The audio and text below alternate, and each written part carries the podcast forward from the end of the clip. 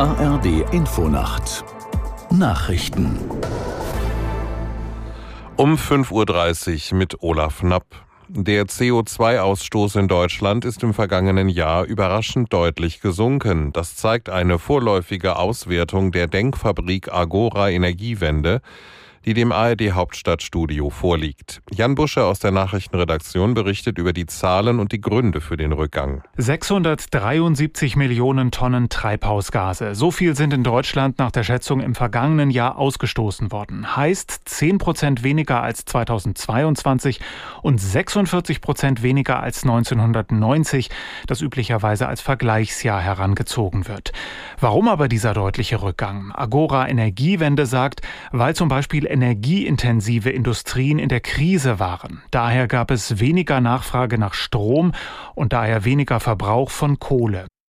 In mehreren Hochwassergebieten in Deutschland hat sich die Situation nach neuem Dauerregen zugespitzt. Betroffen sind zum Beispiel Teile Niedersachsens, Sachsen-Anhalts, Thüringens sowie der Norden und Osten Bayerns. In Oldenburg in Niedersachsen hat die Feuerwehr Sandsäcke an Bewohner von besonders betroffenen Straßen verteilt. Im Allerleinetal nördlich von Hannover kommt heute ein Team des französischen Zivilschutzes zum Einsatz, um einen mobilen Deich aufzubauen.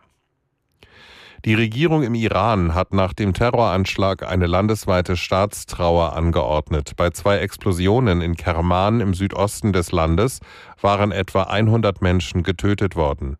Aus Gaziantep Karin Sens. Wenige Stunden nach den Explosionen in der Nähe eines Friedhofs in der Stadt Kerman im Südosten des Iran hat sich der oberste Führer des Landes Ayatollah Khamenei schriftlich zu Wort gemeldet.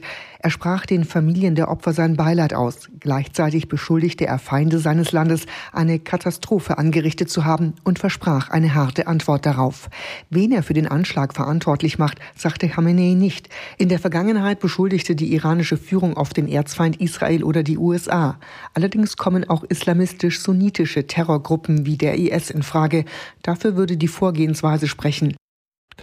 Die Kosten für Seefracht zwischen Europa und Asien sind sprunghaft angestiegen. Nach Angaben einer internationalen Frachtbuchungsplattform haben sich die Preise in dieser Woche zum Teil mehr als verdoppelt. Zwischen Asien und Nordeuropa werden mehr als 4000 Dollar pro Container fällig, zwischen Asien und dem Mittelmeerraum mehr als 5000 Dollar.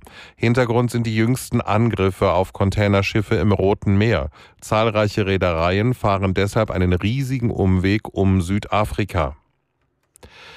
Das Wetter in Deutschland. Tagsüber grau, vor allem in der Mitte Regen. Im Süden auch mal etwas Sonne, zwei bis neun Grad. Am Freitag im Norden Schnee, sonst Wolken und kurze Schauer, minus ein bis plus neun Grad. Das waren die Nachrichten.